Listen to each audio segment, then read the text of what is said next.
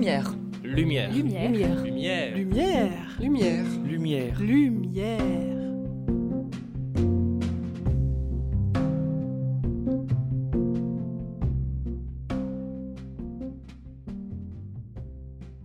Lumière sur le traumatisme avec Coraline Ingray, psychiatre et psychothérapeute.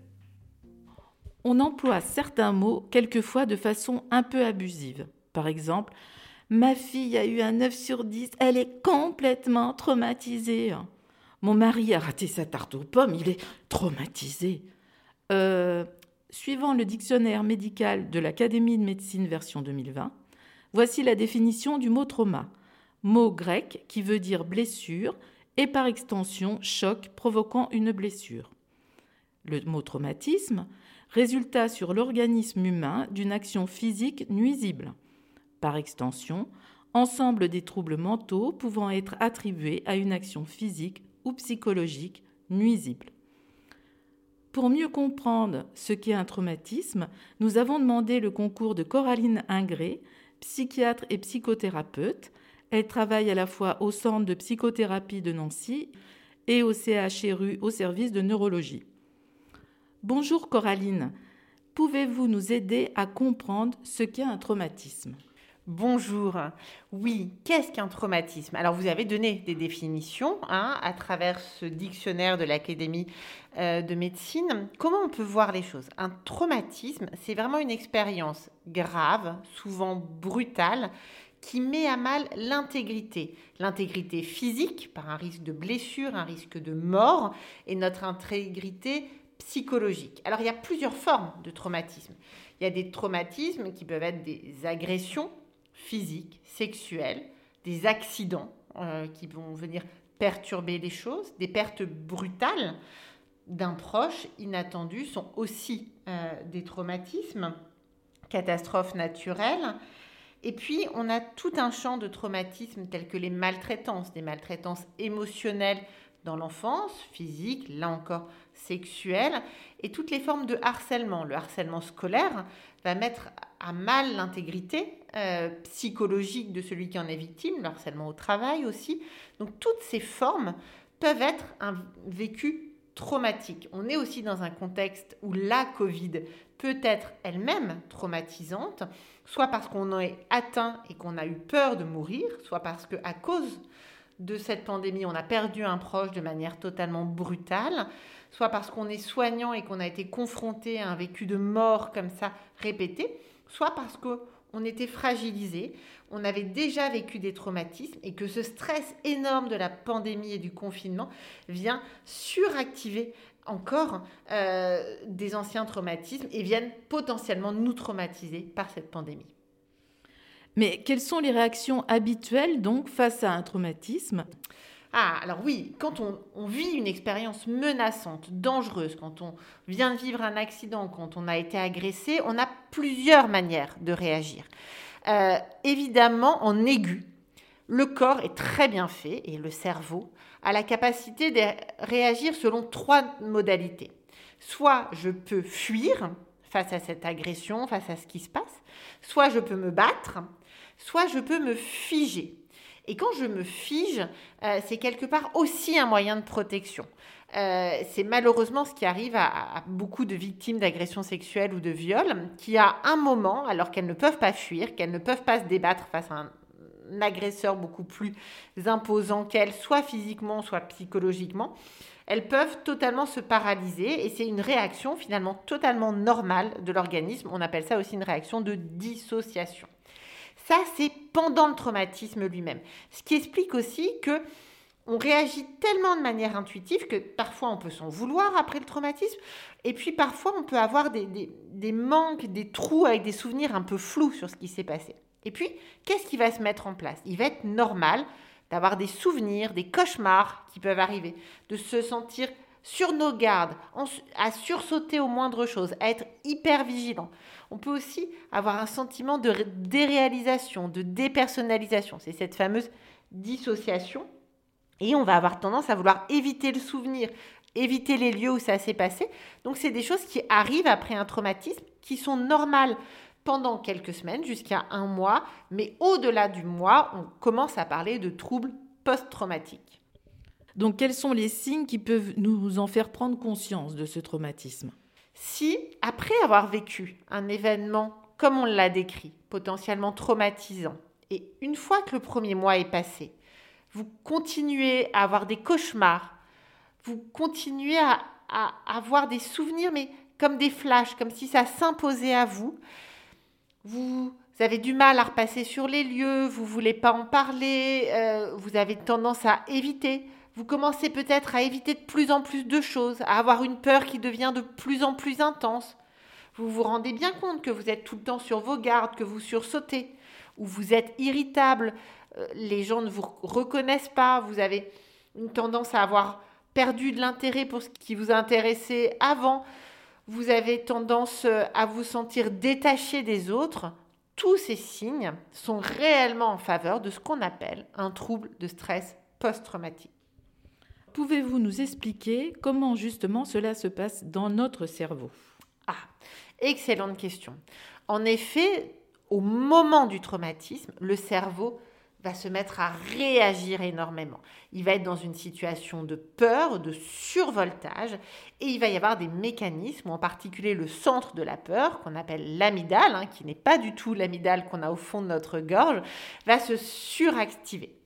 Et normalement, euh, toute la partie pensante, réflexive de notre cerveau va venir essayer de calmer euh, cette amygdale.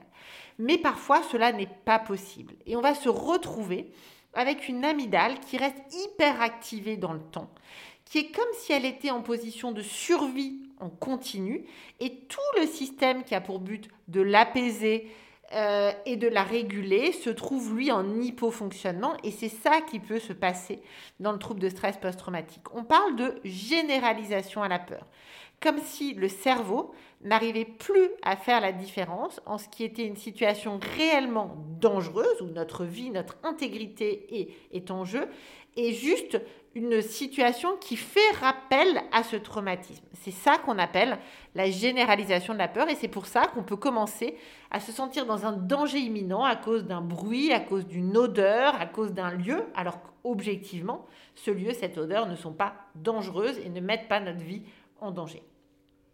Alors, est-ce possible d'agir contre le traumatisme? D'ailleurs, le mot contre est-il adéquat? Quelle est la bonne expression qu'il faut euh, utiliser? C'est une bonne question. En fait, le but n'est pas d'effacer le traumatisme, n'est pas de l'oublier. Bien souvent, on va vous dire tourne la page, c'est bon, c'est du passé, mais ça ne marche pas. Ce qu'il faut, c'est ne pas lutter contre. Ce qu'il faut, c'est intégrer le traumatisme à son histoire de vie. Faire en sorte que ce soit un mauvais souvenir, avec quelque chose qui a marqué sa vie, mais qui est intégré. Donc, quelque part, il va falloir lutter contre les conséquences du traumatisme et on a plein d'outils pour ça, on peut en discuter. Mais par contre, il faut intégrer le souvenir lui-même et s'y confronter pour réellement l'intégrer et qu'il ne vienne plus s'imposer à nous. Nous sommes tous et toutes amenés à connaître des personnes ayant subi des traumatismes. Avoir la bonne attitude n'est pas évident. Que pouvons-nous faire? Tout à fait. Autant on peut tous être victime un jour d'un traumatisme, et aussi un de nos proches peut évidemment être confronté à cela. Et c'est très difficile quand on se retrouve confronté à un proche qui a vécu un traumatisme, parce que nous-mêmes, cela met à mal notre sentiment d'impunité, notre sentiment que ça n'arrive toujours qu'aux autres. Quand ça nous touche ou quand ça touche un proche, on se sent impuissant. Parfois, on se sent même coupable. Et de cette impuissance, de ce sentiment de culpabilité, peut découler des, réactions inappropriées vis-à-vis de la personne qui a été victime. Par exemple, on peut commencer à la culpabiliser. Oui, mais si tu n'étais pas sorti, si tu n'avais pas été habillé comme ça, on peut critiquer ses réactions. Oui, enfin, on voyait bien que c'était un pistolet en plastique, t'aurais pas dû avoir peur.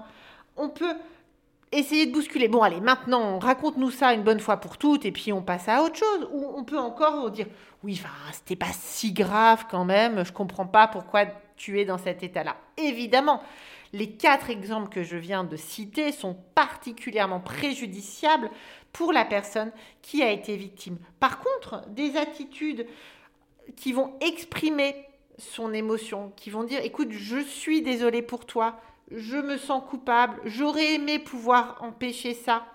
J'aimerais te comprendre. Je suis là pour en discuter avec toi. Je suis là si tu veux qu'on trouve quelqu'un pour t'aider. Tout cela va éminemment être important et ne pas hâter la guérison. Oui, bah c'est bon, c'est du passé, passe à autre chose, tourne la page, qui sont évidemment des, des attitudes totalement négatives. Merci Coraline, c'est vraiment très important et ça peut vraiment nous aider. Mais comment peut-on agir sur nos émotions concrètement? Excellente question. En effet, la base va être d'apprendre à agir sur nos émotions. On l'a vu, au moment d'un traumatisme, on a un bouleversement émotionnel. On a souvent eu extrêmement peur et on peut avoir de la tristesse, de la colère, tout ça qui est extrêmement bouillonnant en nous et il va falloir agir. Agir sur ces émotions, c'est un, se connecter à ces sensations, à cette chaleur, à ce cœur qui bat fort, à cette tension musculaire pour pouvoir identifier l'émotion dernière. Et en fait, chaque émotion est utile. Chaque émotion transmet un message et un besoin. La peur et la colère sont des émotions utiles et nécessaires. Il faut comprendre quels sont nos besoins, comprendre ce qu'elles expriment et finalement accepter l'émotion. On ne peut pas toujours être dans la lutte contre les émotions. Il faut qu'on puisse les comprendre, comprendre leurs besoins, le message qu'elles véhiculent, les accepter pour ensuite avoir des techniques pour canaliser ces émotions. Donc il y a tout un parcours, plein d'exercices extrêmement concrets qui existent autour de ça. Dans le cas aussi euh, du traumatisme, on a une tendance à avoir des reviviscences, à avoir des déclencheurs des émotions et des, du fait d'un souvenir traumatique qui s'impose. Donc on va aller repérer les déclencheurs et on va trouver des stratégies pour canaliser un peu de méditation, un peu d'auto-hypnose, aller se défouler en faisant du sport, se centrer dans l'ici et maintenant. Par exemple, j'entends le bruit d'une sirène, hop, je me remets en éveil. Qu'est-ce que je peux faire d'autre? Eh bien, je peux euh, penser à un lieu agréable, je peux travailler sur une acceptation et une modification de mes émotions. Alors, il y a les émotions, bien entendu, mais il y a également quelquefois des pensées négatives ou qui sont réminiscentes. Y a-t-il un moyen de faire quelque chose pour éviter cela? Tout à fait. Dans le trouble de stress post-traumatique, on a évidemment des pensées qui s'imposent à nous et des pensées euh, qui vont nous critiquer, qui vont nous reprocher la façon dont on a réagi pendant le traumatisme ou qui vont critiquer les symptômes. Tu es faible, tu aurais pas dû faire comme cela, c'est de ta faute, ou le monde est injuste, je ne suis plus en sécurité nulle part, c'est horrible, ça peut se reproduire, je ne peux faire confiance à personne, etc. Toutes ces pensées, on peut travailler dessus. Une pensée, ce n'est qu'une production à un moment donné de notre cerveau. Et on a toujours le choix de la croire, d'y adhérer ou pas. Et en fait, il va falloir pour cela apprendre à identifier ces pensées et à les regarder avec du recul, avec de la distance. Est-ce que cette idée de je suis nul et je ne suis capable de rien, je peux y croire, je peux adhérer 100% à cette pensée ou je peux la remettre en question. Un petit peu comme un Sherlock Holmes, comme un inspecteur de police qui viendrait regarder un élément et qui viendrait l'interroger, le passer sur le grill pour vraiment savoir si on est dans de la réalité ou dans une construction. Parce que quand on est victime d'un traumatisme, on va avoir une modification de ses perceptions, une modification de ses pensées. Et donc il y a des techniques qui existent pour identifier prendre du recul et alterner ses pensées vers des pensées plus positives et plus proches de la réalité. Comment on reconstruit sa vie après un traumatisme? Ça, c'est une question fondamentale. C'est une question fondamentale et qui n'est pas simple. On a vu, on doit agir sur ses émotions, on doit agir sur ses pensées, mais on doit aussi agir sur son bien-être. On peut imaginer qu'un traumatisme, ça a été une mise à mal de toutes nos ressources. Vous imaginez, nous avons tous un peu un coffre-fort en nous, un coffre-fort qui a été rempli euh, d'amour, de choses agréables, de choses positives, de satisfaction. Après un traumatisme, c'est un peu un hold-up. Le coffre, il est souvent vide, c'est assez compliqué. Il va donc falloir pouvoir se nourrir de choses positives, pouvoir prendre soin de soi, mais réellement, c'est-à-dire s'enrichir euh, en, faisant des choses qui ont de l'importance pour nous, euh, en allant se promener, faire du sport, prendre un bain relaxant, lire en, s'intéressant aux autres si cela est intéressant et important pour soi, etc. etc. Et toute cette manière-là va être de remplir le, coffre-fort. Donc ça, c'est la première chose. L'autre chose, c'est qu'un traumatisme, ça a tendance à mettre un, point d'arrêt par rapport à, à, la direction qu'on donnait à sa vie. On imaginait, on avait certaines valeurs et le trauma arrive, c'est un tremblement de terre et on ne sait plus vers où on doit donner la direction à sa vie. Donc il faut se poser la question, qu'est-ce qui a vraiment de l'importance pour moi? Euh, quelle est l'importance dans mon milieu professionnel, personnel, quelles sont mes aspirations, quelles sont mes valeurs, mes qualités. Et une fois que je me suis reposé toutes ces questions, je me dis, est-ce que mon énergie, je dois la passer à lutter contre mes symptômes, à lutter contre le traumatisme, ou je dois la replacer dans ce qui a de l'importance pour moi Et c'est finalement donner un nouveau cap à sa vie.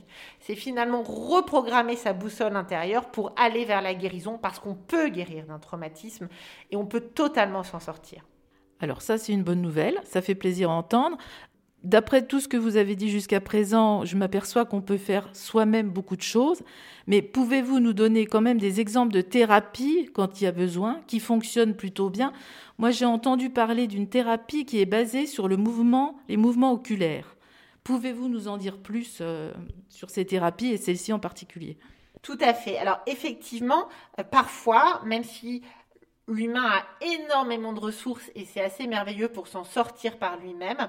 Quand le traumatisme a été trop grave, quand les traumatismes ont été très précoces, ont été répétés, parfois on a besoin d'un thérapeute, d'un psychiatre ou d'un psychologue. Et il faut se orienter vers des psychiatres ou des psychologues qui sont formés à des thérapies qui ont été éprouvées, dont la science a prouvé l'efficacité dans le trauma. Et justement, vous en citez une qu'on appelle l'EMDR, qui est une thérapie particulièrement efficace dans le traumatisme. En fait, l'EMDR, on va avoir des mouvements oculaires, ou plus exactement des stimulations bilatérales, ça peut être aussi avec des sons ou avec le toucher, côté droit, côté gauche, qui va permettre d'intégrer le traumatisme, qui va permettre de faire en sorte que cet énorme souvenir indigeste, plein d'émotions, devienne quelque chose de beaucoup plus lointain, de beaucoup plus intégré. Et puis, on va désensibiliser ce souvenir avec toutes ces émotions, on va l'intégrer et on va aider une forme de réinterprétation des choses, c'est le R de EMDR. Donc c'est une thérapie efficace. On a aussi les TCC avec exposition ou l'hypnose qui peuvent être tout à fait intéressantes. En tout cas, toutes les thérapies qui ont vraiment prouvé leur efficacité nécessitent à un moment ou à un autre de pouvoir se confronter à ce souvenir dans le détail pour permettre de l'intégrer. Et pour cela, il faut que vous soyez en confiance et en réelle sécurité avec le thérapeute. Alors merci beaucoup Coraline pour la clarté de vos explications. Je pense que ce podcast sera très écouté car il ouvre des portes et nous permet également de comprendre que nous sommes actrices ou acteurs de nos émotions et que nous pouvons agir sur notre propre santé mentale. Vous avez écrit un livre avec Wissam Eladj, professeur en psychiatrie au CHRU de Tours, le trauma, comment s'en sortir? Euh, je l'ai parcouru. C'est un ouvrage très facile à lire, pas du tout rébarbatif, et il est illustré. Donc ça, c'est bien aussi. C'est Mathieu Desarméniens qui l'a illustré. Je vous remercie pour votre engagement pour la Semaine du cerveau, car vous y participez chaque année, et à très bientôt. Merci beaucoup. Et en effet, gardez espoir. On peut tous guérir d'un traumatisme et on peut même en sortir grandi.